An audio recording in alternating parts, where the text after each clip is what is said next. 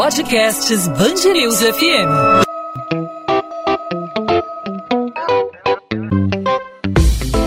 Dois às 20, com Maurício Bastos e Luana Bernardes. Oferecimento Amoedo, sua casa completa. Precisou da Amoedo? Pode contar. Um levantamento revelado pelo LinkedIn, que é a mais conhecida rede social para contatos profissionais, confirmou que a pandemia da Covid-19 acelerou em níveis mundiais a busca por vagas de trabalho remoto, chamado home office. Essa experiência boa parte da população brasileira viveu durante a pandemia da Covid-19. Nós, aqui na Band News FM, durante um tempo vivemos essa experiência com metade da equipe em casa, outra metade da equipe trabalhando na sede, na redação, nos estúdios do grupo Bandeirantes. O aumento na procura por esse novo tipo de emprego em nível mundial cresceu 60% desde março, segundo essa pesquisa do LinkedIn. Luana. Isso, Maurício. Há empresas, no entanto, que registraram um boom ainda mais significativo. Um exemplo disso vem do Vale do Silício, o mais importante polo global de tecnologia da informação nos Estados Unidos. Por lá, uma empresa brasileira registrou um aumento de mais de 1.297% de candidatos para vagas remotas oferecidas pela companhia. São tradutores, desenvolvedores, engenheiros de software em busca de um emprego remoto. E essas três áreas estão entre as dez mais procuradas por profissionais que estão em busca de um emprego à distância no Brasil, de acordo com o LinkedIn. Mas será que esse tipo de trabalho veio realmente para ficar? A pandemia da Covid-19 pode ser considerada meio que um divisor de águas para esse tipo de relação trabalhador-patrão? Bom, sobre esse assunto a gente conversa aqui na Band News FM, no podcast 2 às 20, com Gabriel Ferman, que é fundador da BureauWorks, plataforma de tradução e gestão de conteúdos, plataforma que nasceu no Brasil e que é sediada na Califórnia, no Vale do Silício. Gabriel, essa pandemia é algo imprevisível em relação ao tempo de duração, né? E diante disso, você acredita que o home office é uma tendência duradoura ou é algo que deve vigorar à medida que a vida normal, né, seja retomada, ainda que gradualmente? Essa é uma realidade que vai predominar mesmo depois da pandemia? Para mim, o principal ponto é que eu, eu, eu, eu, vejo que existe uma mistificação em torno do trabalho remoto, tanto do ponto de vista positivo quanto negativo. Ou seja, é, antigamente o trabalho remoto era meio que um tabu, né? As, as, empresas tratavam como exceção. Então, tal pessoa vai fazer home office um dia, tal, beleza. Normalmente, home office era também reservado a, a cargos mais gerenciais, onde havia já um vínculo de maior responsabilidade, maior confiança. E, na minha opinião, já existia uma questão implícita, que a pessoa no home office talvez estaria numa marcha um pouco reduzida comparada com o da empresa. É, com, com, essa questão toda do Covid, o trabalho remoto passou a ser uma necessidade. Só que, ao mesmo tempo, também, por conta do Covid, as pessoas têm muito mais coisas acontecendo em casa. Né? As crianças sem poder ir para a escola, às vezes cuidando de parentes idosos, enfim. A, a realidade doméstica de todo mundo ficou em na maioria dos casos que eu conheço, mais complexa de se gerir. Então, você vê profissionais trabalhando em casa, porém com menos tempo disponível, talvez com menos tipo de menos atenção necessária. Ao mesmo tempo, a economia, no geral, também recuou muito, o que significa que o nível de atividade, o nível de exigência também caiu. Então, a gente está vivendo, nesse momento, uma situação muito atípica, que não pode ser caracterizada como um ponto de referência de daqui para frente. Para mim, o daqui para frente, a gente vai ver nessa realidade de pós-Covid, que vai ser bom. Agora a gente pode voltar ao trabalho, agora a gente tem a oportunidade de continuar a construir esse trabalho remoto. O que, que a gente vai fazer? Quais são as atividades que a gente vai perseguir mais via remoto? Quais são as atividades que a gente vai perseguir mais via físico? E também, como que a gente vai atingir um equilíbrio melhor entre essas partes? Será que a gente vai ter mais gente remoto, mas a gente vai juntar as pessoas uma vez a cada tanto é, para ter um momento de descontração? Será que a gente vai fazer mais happy hours virtuais? De novo, eu acho que a gente precisa aprender a injetar essa unidade dentro do trabalho remoto, que, na minha opinião, é uma coisa que a gente não sabe fazer. Tá, para mim, a gente também não sabe trabalhar em alto desempenho de maneira contínua no ambiente remoto. Eu entendo ainda que, eu, é, mesmo a julgar pelo meu desempenho, assim, eu estou desempenhando muito menos do que eu vinha desempenhando quando eu estava indo para o escritório. Eu estou com três crianças pequenas em casa, minha atenção ela está é, comprometida. Eu entendo que, da mesma maneira que a minha atenção está comprometida, a atenção de muita gente no nosso grupo também está comprometida. A, a, a dúvida que eu tenho é descobrindo as ferramentas certas, aprendendo a lidar com essa realidade, o que, que a gente precisa como contraponto para fazer as coisas funcionarem de uma maneira agradável. Né? E eu acho que essa palavra-chave, a gente está no momento, na minha opinião, muito desagradável e a gente está acostumado, a gente está se acostumando a lidar com a diversidade. No momento um pouco mais favorável, a diversidade de trabalhar home, na minha opinião, vai pipocar muito mais. Né? Hoje a gente não tem opção, então a gente está tratando como o que dá para fazer. Só que quando a gente voltar a ter opção, na minha opinião, a gente vai também aprender a ser muito mais crítico em relação à, à questão do trabalho remoto. Eu também acho que a gente vai aprender a valorizar muito mais. Eu, é, ou seja, em, concluindo, para mim, não está claro de maneira nenhuma que é, o que a gente está vivendo é uma tendência. Eu enxergo de uma maneira meio que pendular. A gente estava com o pêndulo em um extremo, agora a gente foi com o pêndulo para outro extremo, e a gente dialeticamente vai construir um, um novo rumo na medida que essas duas realidades extremas forem se fundindo. É assim que eu enxergo. Eu acho que existe uma oportunidade imensa da gente reinventar a meritocracia, da gente colocar menos política no ambiente de trabalho e deixar as pessoas mais à vontade para desempenharem os seus papéis sem ter que se preocupar tanto com o componente social no trabalho, que, na minha opinião, nesse momento pré-Covid, era excessivo. Eu acho que tinha um foco em demasia nos relacionamentos dentro do trabalho e não suficiente dentro do trabalho em si. Eu acho que a gente vai sair disso tudo com um relacionamento um pouquinho mais equilibrado.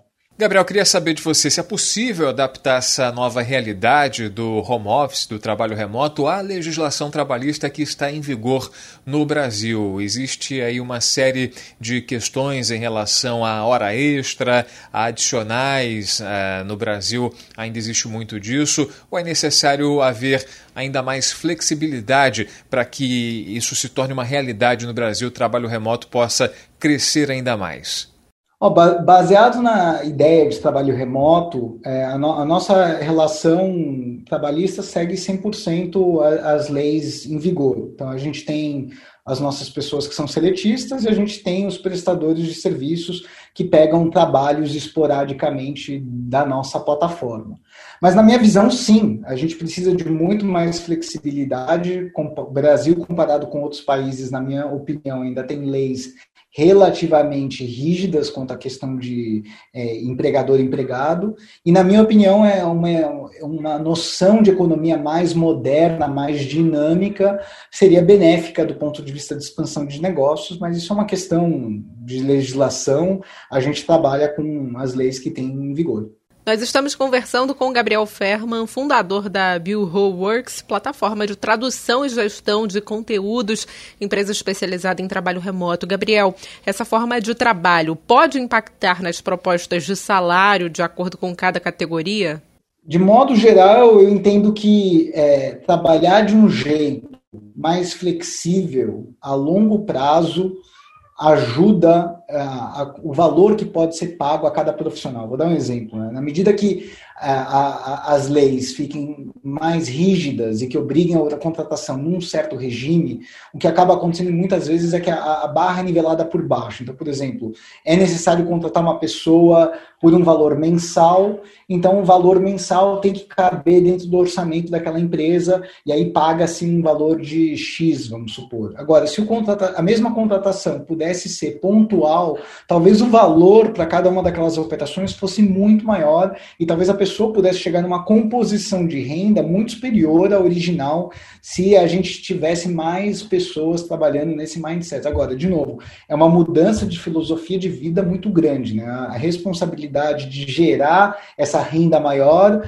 passa a ser uma responsabilidade conjunta das empresas, dos empregados e da, do dinamismo econômico no qual nós estamos operando. Mas sim, eu, eu entendo que existe uma possibilidade de, de, de, de melhoria, não só salarial, mas principalmente de qualidade de vida trabalhando dessa Gabriel, para a gente finalizar, quais são os setores que mais vêm oferecendo vagas em nível local, falando de Brasil? Qual é a maior demanda, é, de acordo com a tua percepção de mercado no Brasil? Queria saber também, ao mesmo tempo, que tipo de mão de obra mais vem se oferecendo nesse momento nós percebemos um aumento de procura por trabalho remoto enorme nos últimos meses. É, especificamente em relação a profissionais brasileiros, eu entendo que essa tendência também se aplica. Para mim, essa tendência é mundial. Eu, eu entendo que as pessoas começam a perceber que mil reais em São Paulo não são a mesma coisa que mil reais em São João da Parnaíba. É, o dinheiro ele rende de maneiras diferentes em lugares diferentes. E eu entendo que a gente está a entrar numa nova era da globalização em que as pessoas vão passar a viver em lugares onde o dinheiro rende mais, de acordo com o tipo de vida que cada um quer levar. É uma outra maneira de encarar o mundo, né? A gente está muito acostumado a tentar ficar ancorado no nosso lugar de origem, tentar ficar próximo da família, mas eu entendo que a pressão econômica vai obrigar a gente a procurar o melhor relacionamento custo-benefício entre onde a gente vive e o que a gente ganha, e nisso o trabalho remoto é o grande possibilitador dessa mudança de paradigma. Olha, de acordo com a minha experiência, o, o, os setores que mais oferecem são os setores que têm mais facilidade de ter com que uma atividade seja autocontida. Vou dar um exemplo, uma tradução. Uma tradução é uma, uma, uma atividade autocontida. Você tem um texto, ele tem tantas palavras, ele precisa ser feito até tal dia e o resultado é que ele precisa estar dentro desses padrões de qualidade, uma atividade autocontida. Outra atividade autocontida, por exemplo, é o trabalho de desenvolvimento de software. Eu posso entrar em N exemplos de atividades autocontidas, arquitetura ou engenharia, um projeto, assim, são atividades autocontidas teoricamente fáceis de você transformar em um trabalho remoto. Para mim, as atividades que não são autocontidas, por exemplo, trabalho em equipe, você gerir um time de marketing, você gerir um time de contas apagado, você trabalhar num ambiente onde não é tão fácil você medir, transformar as atividades em microprojetos, para mim essas atividades são as que têm menor tendência a se transformarem em vagas remotas. Mas no geral, eu entendo que todo setor tem a possibilidade de se transformar num setor mais remoto. Mas acho que passa muito por uma questão das ferramentas que a gente tem de gestão e como a gente acaba tratando cada uma dessas atividades. Para poder tratar remotamente, a gente precisa de outro nível de transparência do ponto de vista dos resultados, das métricas, dos KPIs, dos indicadores, porque senão não, não tem gestão. Né? A gente está acostumado no dia a dia, a gente tem uma série de inputs como tá a cara da pessoa, se a pessoa tá com cara de cansada, cara de não cansada, é, as pessoas se sentem muito mais cômodas tendo conversinhas de café, as pessoas se sentem muito mais cômodas sentando para almoçar, tem uma troca de afetividade, tem uma troca de sinais, tem uma, toda uma troca que transcende o transacional do dia a dia remoto. Né? Se a gente aprender a inserir todo esse calor humano, essa humanização dentro do trabalho remoto, teoricamente qualquer atividade poderia ser feita remotamente. Mas, na minha opinião, a gente está longe disso do ponto de vista de know-how efetivo. Eu acho que a gente tem as ferramentas para fazer o básico. Né? A gente usa Zoom, a gente usa Slack, a gente usa e-mail, a gente usa chat, WhatsApp, enfim, a gente tem as ferramentas para conseguir atuar remotamente. Agora, a questão é, uma coisa é você atuar remotamente, outra coisa é você atuar remotamente com saúde, com felicidade, com satisfação e de maneira sustentável. Nisso, para mim, o futuro não está claro e eu acho que vai depender muito da nossa capacidade de adaptar cada uma dessas atividades a uma realidade remota. É uma coisa que a gente vai ver o desdobramento ao longo dos próximos anos. Nós conversamos com Gabriel Ferman, fundador da Bureau Works, plataforma de tradução e gestão de conteúdos, empresa especializada em trabalho remoto aqui no podcast 2 às 20 da Band News FM. 2 às 20, com Maurício Bastos e Luana Bernardes. O secretário estadual de Saúde, Alex Busquet, disse que não espera uma segunda onda de contaminação pela Covid-19. Nesta quarta-feira foi anunciado o programa de desmobilização dos hospitais de campanha. No dia 17 de julho, a Justiça havia determinado a manutenção do funcionamento das unidades do Maracanã e de São Gonçalo. O Estado aguarda a revisão da decisão para fechar todas as unidades até o dia 12 de agosto. E o portal dos procurados divulga um cartaz pedindo informações que levem à prisão dos responsáveis pela morte do policial militar Fábio Gesiel Monteiro Ribeiro, atingido por um tiro durante uma operação da PM na comunidade da Covanca, na zona oeste do Rio. O militar estava na corporação há 22 anos e deixa esposa e três filhas. A operação desta quarta-feira teve como objetivo combater o tráfico de drogas na região, que é dominada pela maior facção criminosa do estado. Bens do ex-governador do Rio, Sérgio Cabral, foram arrematados por quase 4 milhões de reais em um leilão realizado nesta quarta-feira. Foram cinco barras de ouro e 15 diamantes vendidos. Os valores arrecadados vão ser destinados ao Fundo Nacional Antidrogas. Parte do montante será usada para equipar as polícias que fizeram as apreensões. Preso por corrupção desde 2016, o ex-governador do Rio já soma mais de 282 anos de prisão em condenações. Dia de operação na região dos Lagos. O Ministério Público do Rio e a Polícia Civil cumprem mandados de busca e apreensão contra o prefeito de Arraial do Cabo por corrupção e fraudes em licitações. Intitulada Porto Franco, a operação mira integrantes de uma organização criminosa que atua na administração pública do município.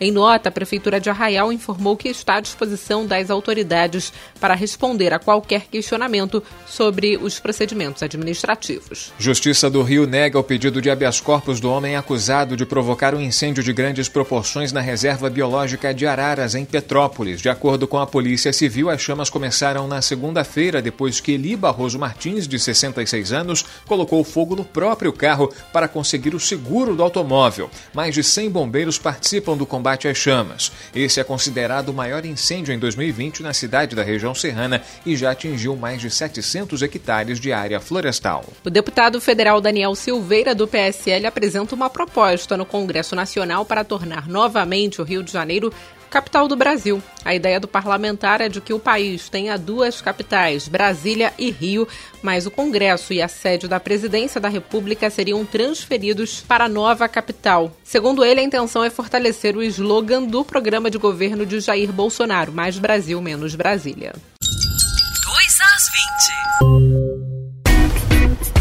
Você confere essas e outras notícias no site bandnewsfmrio.com.br ao longo da nossa programação em 90.3 FM. Ponto final no 2 às 20. O 2 às 20 é a Band News FM em formato podcast com os principais destaques da nossa cidade e do nosso estado do Rio de Janeiro. Luana Bernardes a gente convida nosso ouvinte, o pessoal que nos acompanha sempre, a comentar, a fazer sugestões, a fazer suas críticas, seus elogios. Fique à vontade para participar, para interagir com a gente aqui no podcast 2 às 20. Qual é o caminho, Luana, para falar com você? Pelo Instagram, Bernardes Underline Luana, meu Instagram, onde eu falo sobre literatura, sobre os livros que eu leio e divulgo aqui na coluna de literatura da Band News FM Rio, mas também é o meu canal de comunicação com você, ouvinte da Band News FM sobre os assuntos do podcast 2 às 20. Comigo você fala no arroba Maurício Bastos Rádio, a gente fala lá de história do rádio, a gente fala sobre a rotina aqui da Band News FM, mas você fique à vontade para fazer a sua sugestão, fazer a sua observação,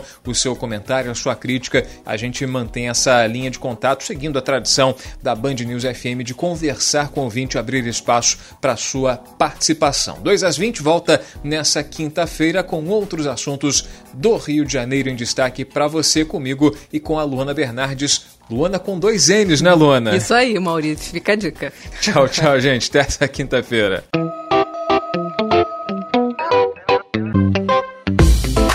Dois às 20, com Maurício Bastos e Luana Bernardes.